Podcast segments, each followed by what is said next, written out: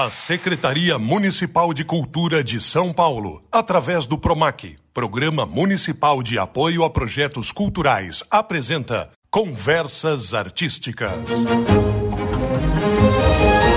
Salve, salve, olá! Começa agora mais um programa Conversas Artísticas, direto do céu Casablanca. Eu sou Paulo Bonfá. E eu sou a Camila Soroji e esse programa está sendo produzido em parceria com a Coordenação de Cultura aqui do céu Casablanca. Todos os protocolos sanitários estão sendo seguidos, não apenas durante a gravação do programa, mas também durante toda a permanência da equipe e a realização das atividades do projeto no céu. E o que isso quer dizer? Estamos todos mascarados, mas é no bom sentido. Estamos usando máscara cirúrgica cirúrgicas descartáveis, além de álcool em gel, garantindo distanciamento seguro, tudo para manter a segurança e a saúde de todos os envolvidos. Iniciando então o nosso episódio de hoje, um convidado especial. Ele é multitalentoso.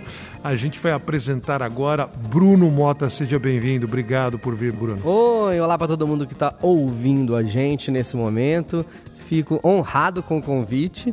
É, até porque é uma honra sair de casa nesse momento, conseguir ver gente à distância, com álcool gel, com máscara, mas só de, de olhar no olho e não ser por uma tela, né? Estamos aqui para conversar sobre arte. Ô Bruno, antes de comentar sobre suas múltiplas atividades né, e a sua trajetória pessoal, a gente está agora focando o assunto teatro e dentro do assunto teatro, o assunto autoria, a criação aquilo que dá origem ao que as pessoas assistem no palco. Na maioria das vezes a magia acontece, mas não se tem a noção de quando começou, como começou, como aquilo foi viabilizado e o ponto de partida é a ideia. Lógico, você pode fazer uma adaptação de um texto clássico de milhares ou centenas de anos e montar num teatro, mas você também tem a criação original, aquela ideia de qualquer estilo que vai ser interpretada, né?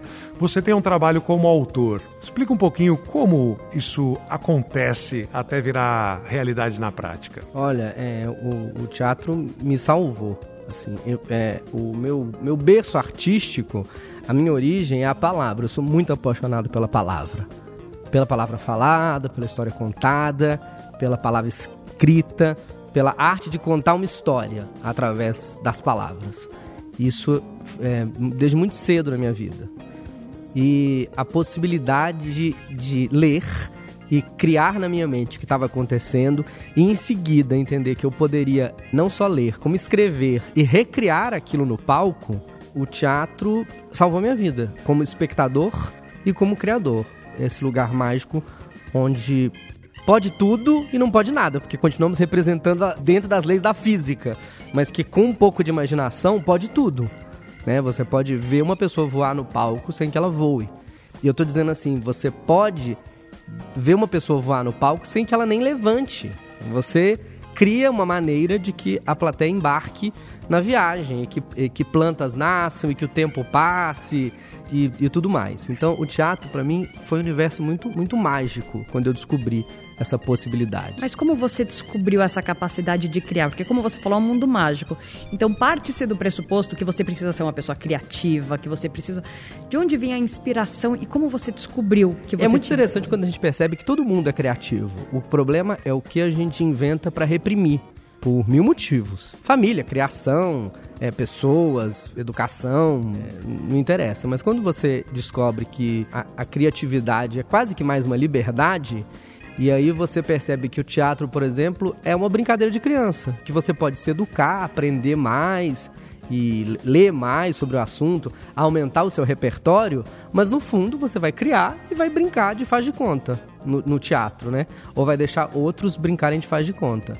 E foi assim que eu descobri. Eu faço teatro desde muito cedo. Eu nunca me formei como ator, mas eu sou ator profissional desde muito cedo. E foi assim que eu comecei em Belo Horizonte, fazendo teatro no colégio, do colégio para peças infantis, para festival, para e a minha vida seguiu assim, escrevendo, recebendo convites, porque as pessoas assistiam e falavam: "Você não quer escrever para mim também?" E assim começou.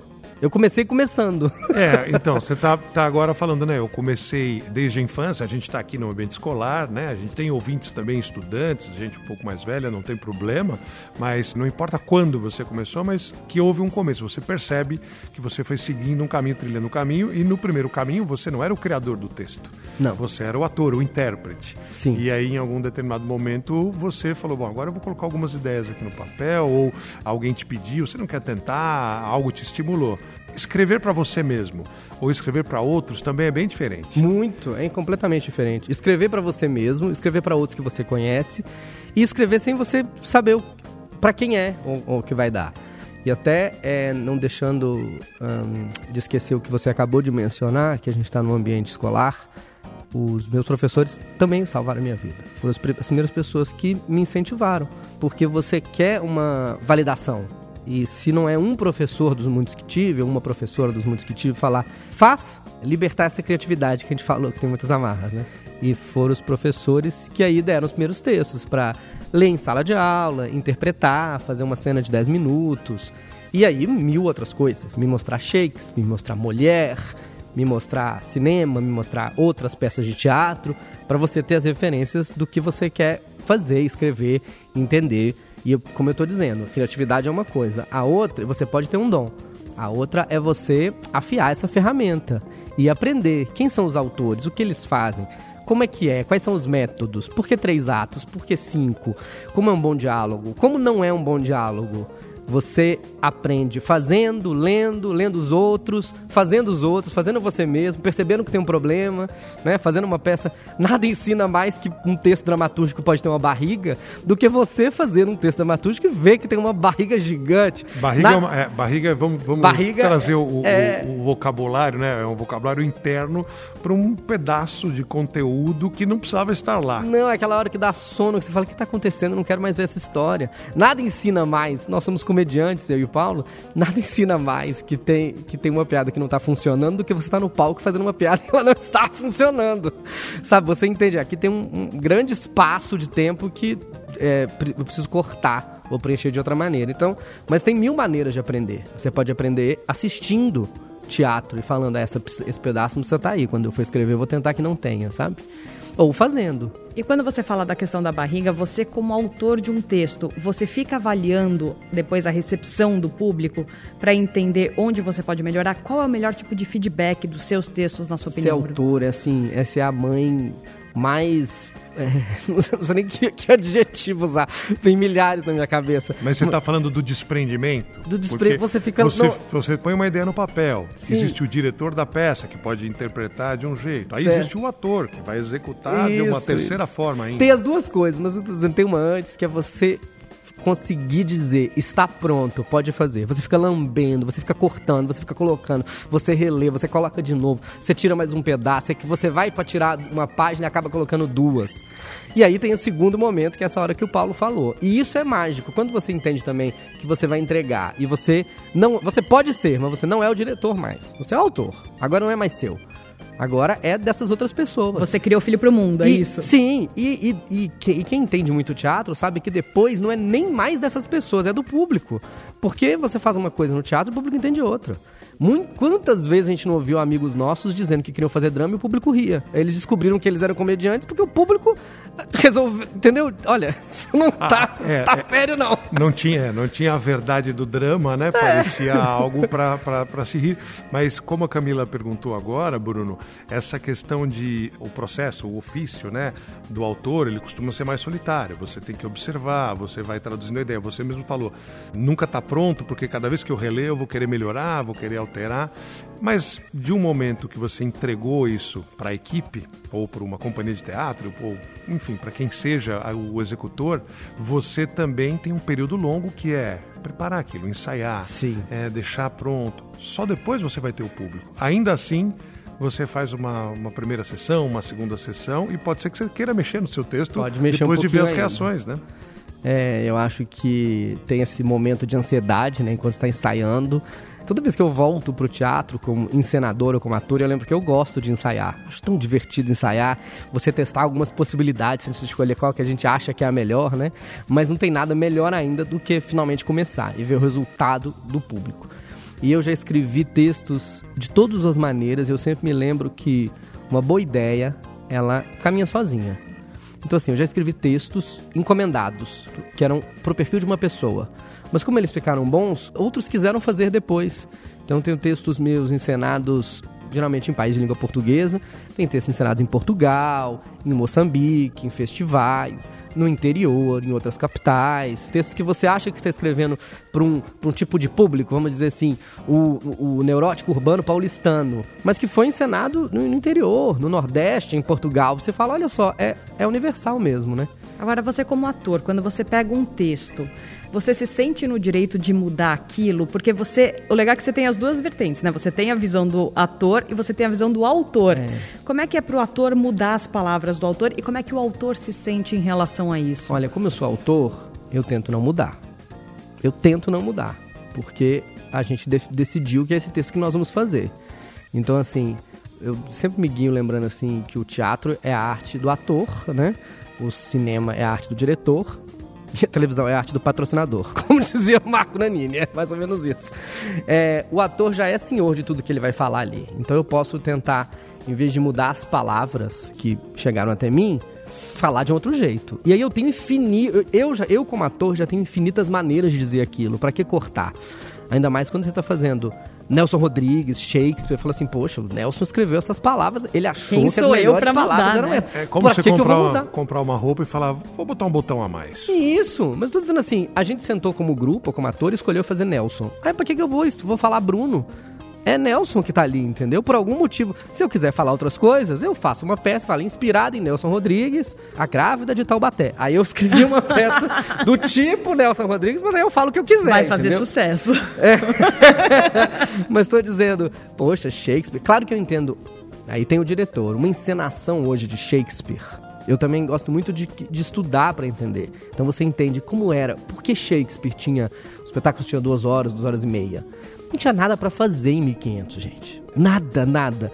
O teatro era era não era só o evento daquele dia que era você o evento do ano. Né? Era uma era, você se preparava uma semana, às vezes o um mês, tipo, ah, neste mês eu vou ao teatro. Era um grande evento, nem era de noite porque não tinha muita luz artificial. Então você se preparava e você queria culpar aquelas pessoas. Era um, era um, um grande dia, sabe? Então você fazia um gato, as pessoas tinham lá um momento social, o próprio elenco se remanejava, mudava o cenário, geralmente na, na, nas peças de dois atos de Shakespeare, e voltava. Então, para você entender isso hoje, eu acho que você tem que entender um pouco isso e fazer alguns cortes para você continuar entendendo o que é que é a sociedade. Hoje em dia, você quer o teatro e uma hora e meia no máximo. Eu sei que tem musical de duas horas e quarenta, mas é muito tempo, né, Paulo? É, é, era da competição por atenção. Mas a gente falando é, de dúvidas comuns que surgiram né, entre uhum. os estudantes, para ser autor né, no teatro, para criar uma peça, independente de ser comédia, ser drama, ser um suspense, ser o que for. A dúvida era quais são as atribuições, que, que o que, que eu tenho que estudar para ser um bom autor ou para tentar me lançar como um criador, um roteirista de teatro, né? A tua formação, por exemplo, foi na área de humanas? Você foi da escola querer fazer alguma coisa que já te levasse para teatro ou comunicação? A, a minha cabeça é um caldeirão. Eu sempre lembro assim que realmente se educar é, é a melhor coisa, né? Ter, ter uma quantidade, ter repertório. Eu acho que se eu fosse ampliar minha resposta antes de decupar ela agora em pedacinhos, seria tenha repertório. E como é ter repertório? Aí você tem mil maneiras, porque você pode assistir muitos espetáculos. Nossa, mas eu não tenho tempo, eu moro no interior, não tenho espetáculos. Então você pode ler muitos textos de teatro. Mas se você não souber ler, você pode ouvir. Sabe? Você monte o seu repertório, vá aprender, vá estudar com o que tiver a sua maneira. Estudar nem sempre é pegar um livro teórico. Estudar, às vezes, é. é, é, é dedicar um tempo e uma atenção para um, um, tema. Se você né? dedicar intenção, é tudo. Intenção é tudo. Move a energia do mundo. Intenção é, move a frequência, muda as ondas. Então você coloca intenção. E a partir daí se abrem várias possibilidades. Estudar formalmente, fazer um, uma, uma, uma, faculdade, uma aula de teatro, ler mais. Mas nada disso é obrigatório, porque a gente pode respeitar o dom das pessoas. Tem gente que tem o dom, tem gente que não sabe escrever e tem o dom de contar uma história. Claro que assim, vai ajudar a ferramenta dessa pessoa a aprender a escrever. Sabe? É, tem, tem uma, uma grande poetisa brasileira que a gente tem, a Carolina Carolina Maria de Jesus, né? E ela era recicladora, isso em 1950. Então, assim, ela mal sabia escrever no início. E ela é uma poetisa que teve um best-seller vendido no mundo inteiro. Então, assim, todo mundo tem uma história para contar. Todo mundo tem duas, três. Tem gente que tem dez, tem gente que tem vinte, tem gente que tem infinitas. Todo mundo tem coisas para tirar aqui de dentro, né? E o que o, o teatro pede como, como autor, assim, que as pessoas quando sentam numa cadeira de teatro, elas estão pedindo é assim: me emocione, me faça rir, me faça chorar, me conta uma história. É isso que as pessoas pedem. Todo mundo tem essa capacidade dentro. Todo mundo tem alguma experiência. Todo mundo já viu alguma coisa que emocionou, pequeno ou grande, e pode contar essa história no teatro. Porque lembrando, no papel, no livro e no teatro, pode tudo, né? Você pode ser rei, você pode estar no arranha-céu, você não precisa ser uma pessoa rica para escrever o cotidiano do que você acha que é uma pessoa rica. Você pode fazer uma paródia.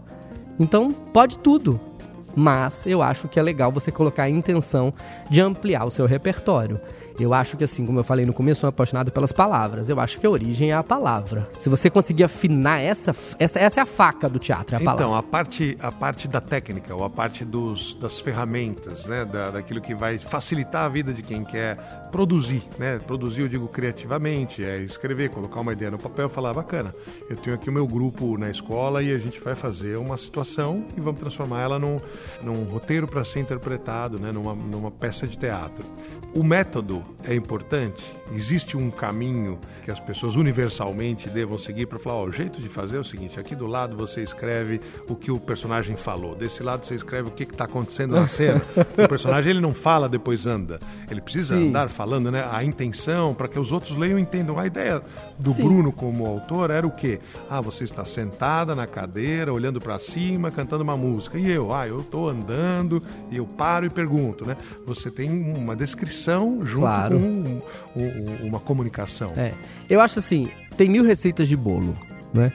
Eu acho que é importante, primeiro, não tolir a pessoa, como a gente falou no começo, né? A criatividade existe para todo mundo, aí você vai colocando um monte de máscaras, caminhos, receitas, o pai falou uma coisa, a televisão disse outra, você vai falando, ah, eu não sou capaz. Então, assim, tem mil receitas. Mas, claro, você vai fazer um bolo se você juntar leite e ovo? Não, não vai dar bolo, né? Vai dar uma gemada. Então talvez tenha receitas mais simples e mil receitas, inclusive a sua, se você aprender um pouco a estrutura. Então o que, é o básico do, do, do teatro? O básico do teatro é você ter um conflito.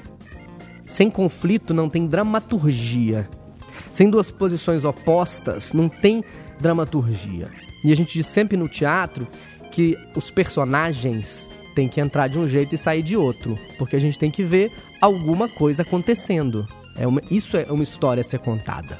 E quando a gente fala personagem no teatro, pode ser as pessoas, pai, mãe, mas às vezes um personagem de uma obra é o apartamento, é o país, mas assim, alguma coisa tem que acontecer. Essas pessoas têm que ser diferentes, tem que ter um conflito proposto, ou alguns conflitos propostos, e através dos acontecimentos acontece alguma coisa, esses conflitos são colocados à prova e as pessoas vão mudando diante dos olhos da plateia. Dramaturgia existe em tudo. Existe em tudo. Existe em você ver uma flor que vai de semente para planta, para flor, vem, vem um beija-flor, vem uma abelha, pega a semente e leva para outro lugar. Tem tudo dramaturgia. Uma receita tem dramaturgia. A gente estava falando antes dos programas de culinária, nada tem mais dramaturgia que uma receita. Porque você vê farinha, um pó branco, açúcar, um ovo, você quebra o ovo, mistura com a farinha, coloca o pó branco, coloca no forno e de repente tem um doce. Olha que coisa, que maluquice, como foi que isso aconteceu? Que conflito foi esse que gerou? Precisou de fogo, precisou de camada. Por isso que a gente é apaixonado com programas de receitas. A gente vê umas pessoas, aí uma usa farinha, usa outra coisa e não dá certo, vira, vira uma meleca. Ó, oh, mas eu vi uma meleca acontecendo, vi uma outra coisa gostosa acontecendo. Tudo tem dramaturgia. Tem aquele programa RuPaul's Drag Race a, a, corrida das drags. E é dramaturgia, porque você vê uma pessoa, como a gente está aqui sem maquiagem, com cabelo às vezes curto, uma roupa, uma camisa, e de repente ela vai naquele programa, ela escolhe uma boa peruca, coloca uma maquiagem, traz uma roupa e você fala: Meu Deus, o que aconteceu no meio disso? Como isso aconteceu? Então tudo tem uma história, uma família tem uma história, né? A gente tem as, no, as novelas que tem sempre assim, uma família começa pobre e termina rica, mas os problemas não terminam, porque tem que ter conflito. Ah, rico, um traiu o outro, um quer mais dinheiro, sabe? Romance, romance. Um é pobre, o outro é rico, um é de um lugar, outro é de outro, um é de um povo, um outro é de outro povo, os povos estão em guerra. Tem muito conflito aí, né? Então é isso que a gente precisa focar. E aí tem as maneiras como a gente vai contar essa história. O drama, a tragédia, a comédia, que você também pode, através de repertório, aprender e entender o que é melhor. E tem vários espetáculos que não é só uma coisa. Às vezes também é bonito ser várias coisas. É conhecer um pouco o seu público também. O que, que esse público quer assistir? E aí você vai dando para o público que você acredita que eles acham bom. Mas o básico do teatro é esse: você conseguir contar uma história através de personagens, ter muita atenção para esses personagens serem diferentes. Afinal de contas, se um filho tem 20 anos e é uma peça de um filho e um avô com 80, eles não falam igual. Então não tem por que você escrever eles falando igual. Então você tem realmente que deixar esse personagem canalizar um personagem. E uma que voz. seja crível, né? Que seja algo que você possa olhar e falar assim: ah, entendi, esse é o avô. Esse É o é avô, é- exato. Se você falar isso nunca vai ser um avô, não precisa ser o meu avô, mas Não, esse ser o não é um estereótipo de avô. Mas eu acho assim, você escreve um avô, coloca as palavras. Claro que na hora que o diretor for montar, ele tem outro avô. E eu acho até que tem uma, uma coisa que eu aprendi muito cedo também, é o autor resistir à tentação de dirigir antes da peça. Então, claro, como o, o Paulo falou, você faz indicações no texto. O avô entra triste, sabe? Ok, uma indicação importante. Mas se você for colocar um monte de indica- indicação no texto, avô entra triste pela esquerda, dá um pulinho. Neto, olha, você está dirigindo, deixa, você não dá espaço nem para o ator nem para o diretor reimaginar essa peça. Eu acho que o que ele precisa é o, o- o ator como ferramenta é bom lembrar também, por isso que é bom o, o autor ser ator ou já, já ter sido. Ele precisa de emoções para trabalhar e ele geralmente vai precisar de conflitos também, porque é muito mais interessante um avô que entra triste, mas quer parecer feliz para o neto. Isso já dá, nossa, isso já é um ba- banho de ingredientes para esse profissional trabalhar, o ator. Então lembre-se disso, dê ferramentas, crie esses conflitos. Quanto mais conflito tiver, melhor para ator, melhor para o diretor. E faça a sua história acontecer, não fica segurando a história. Se eles vão discutir, que eles discutam, porque a gente quer ver isso. Se alguém vai entrar e dizer que o filho é de outro, que entre e fale que o filho é de outro. Mas, Bruno, por exemplo, como é que é o seu. Eu sei que o processo criativo de qualquer pessoa ele é completamente único e individual. Sim. Cada pessoa tem a sua forma de criar. Como é que é o seu processo? Como é que você faz, por exemplo, quando você vai escrever? Vou usar o mesmo exemplo que você usou. Uma criança, por exemplo, um jovem e um avô. Você busca referências no seu cotidiano, você busca referências no seu dia a dia, você vai atrás de outro tipo de referência, como filmes, como livros. Como é que é o seu processo criativo e quanto tempo você leva para Meu processo, eu vou partindo do menor para o maior. Tem gente que simplesmente senta e escreve. Sabe qual é o processo criativo da, da Glória Pérez? Ela fica em pé, ela nem senta, né? Ela fica em pé, que ela tem uma coisa da coluna, e ela sai escrevendo. Ela pega os 10 dedinhos dela e começa a escrever como se fossem 40. Ela vai... E vai saindo capítulos dali, uma coisa maluca.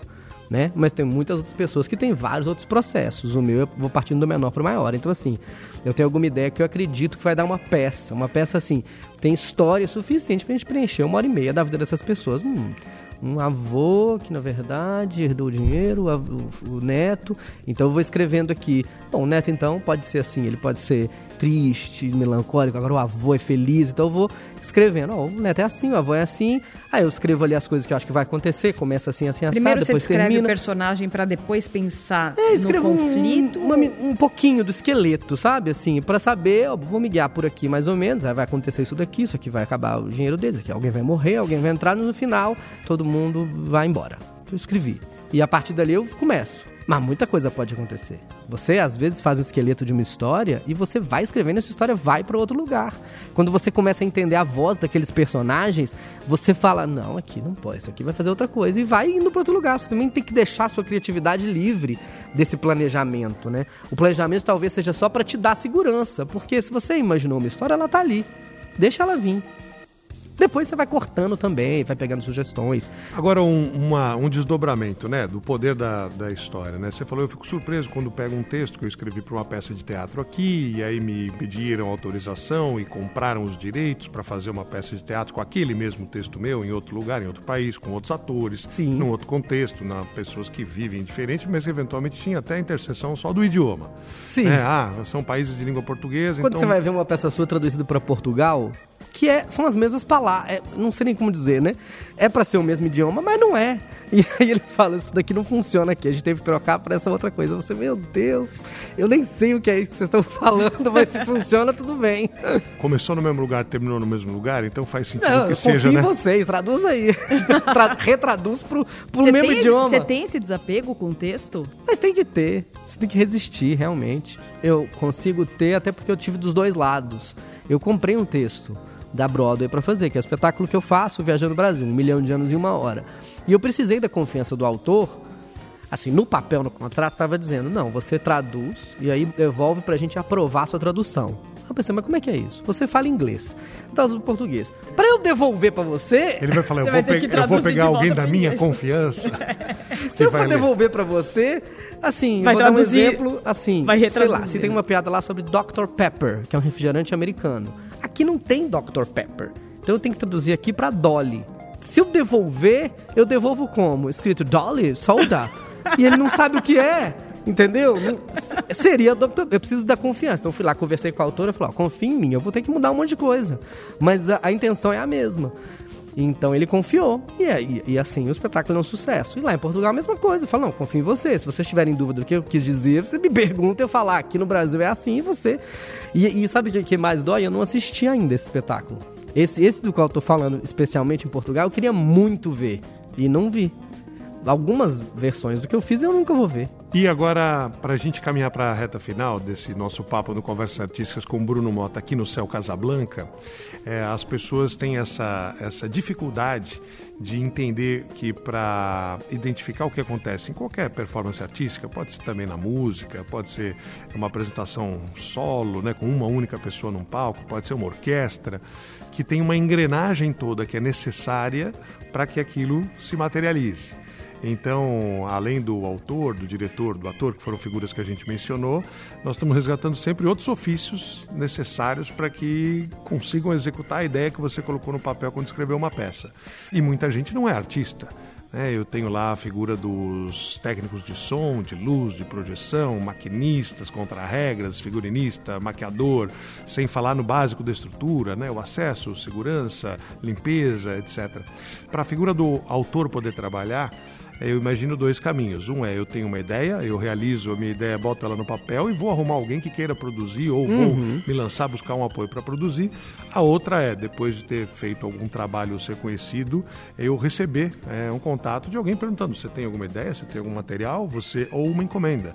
Ah, você pode escrever uma comédia? Nossa, ah, escrevi tanta coisa encomendada, pode... Paulo. É, então, você pode. Muitas delas nunca foram montadas, mas eu já escrevi muito sobre encomenda. É, então, esse é o ponto, né? Para quem está pensando, puxa, talvez eu não seja essa figura do autor, porque realmente não é a minha, mas eu gostaria de trabalhar associado à produção para o autor existir. Qual é o primeiro, o primeiro caminho? É ele se viabilizar como criador, ele conseguir ter um texto executado, ou ele pode começar por outras áreas e aí migrar para escrever? Acho que tudo, tudo é possível, assim. Realmente, você lembrou que eu fico até na dúvida se não são artistas, sabe? Eu já vi técnicos de iluminação darem ideias assim que, caramba, ninguém teve é, essa não, ideia. Não é nem sobre a capacidade ou a natureza é, artística do trabalho, é só não são reconhecidos, Sim, né? Porque não é. são vistos. É como a gente falou assim, na pandemia, os artistas foram fazer lives, né? Mas não tinha live do técnico de iluminação, né? Pois é. é não, eu, eu reconheço o que você está falando, porque você lembrou todas essas figuras, e é bom as pessoas ouvirem, lembrarem todo esse mecanismo que acontece, né? Todas essas pessoas têm alguma coisa a contribuir. E claro, você pode começar como técnico de iluminação ou de som, porque você tem alguma facilidade, você gosta, e assim conviver no ambiente do teatro. Assistir, montar esse repertório do que a gente estava falando, entende? Você pode começar por qualquer lugar. Porque na verdade, a hora que você quiser começar, você começa. Um texto bom, se você entregar para alguém, uma boa pessoa vai dizer: é bom. não, tem, não tem muito segredo. Eu tinha um conselho, tinha, ainda tem um conselho que eu dou para comediantes stand-up que estão começando. Eles ficam muito na dúvida: eu tô começando, e o que, que vai acontecer? Eu falei assim: você fica muito tranquilo, porque quando você estiver bom, o seu telefone vai tocar. Nem tem mais telefone, né? Mas assim, o seu WhatsApp. WhatsApp vai piscar, você fique tranquilo. Então, assim, se você tiver um bom texto e você não guardar ele na sua gaveta, Você dá para alguém ler, entrega para outra pessoa. Hoje coloca na internet. Os meus textos foram montados no mundo inteiro. Como que eles foram montados? Eu não sou é, um grão de autor, assim, famosíssimo. Eu não sou o Miguel Falabella, que tem peças em Portugal, que tem novelas que passam em Portugal, sabe? Vão ligar para ele, né? Beckett ou qualquer outra coisa assim. Eu coloquei meus textos na internet, algumas pessoas procuram e chegam lá. Claro que ajuda uma pessoa a montar, fala para outra, outra fala para uma. Mas meus textos, você vai brunomota.com.br barra teatro, tem lá textos infantis tem um texto que eu adoro que a gente falou sobre encomenda, que foi um desafio. Desafios são muito bons para autores, sabe? Para criação, o desafio é muito bom. Paulo Bonfá. Sei que já teve vários desafios, sabe? A pessoa chega para um artista, qualquer que seja ele, comediante, ator, né, é criador e fala assim, ó, eu preciso desse produto, mas não pode isso, tem que ser azul, tem que ter bolinha, e aí você consegue criar. Tem um texto que eu adoro, que era para uma escola de teatro que precisava de um texto para 14 meninas e um menino. Como é que você faz isso?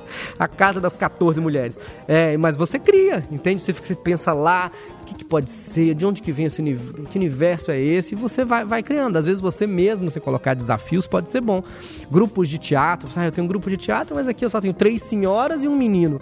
Pense nisso. Pense que história vem desses conflitos, sabe? Às vezes é, é, é o que você mais precisa. Bruno, quero agradecer muitíssimo a sua participação. Você trouxe muito conteúdo bacana aqui pra gente, mas infelizmente o nosso tempo acabou. Quero agradecer muito a sua presença. Quero agradecer demais, é uma honra falar de teatro, como eu falei. É, o teatro salvou minha vida, junto com meus professores que me incentivaram a fazer teatro.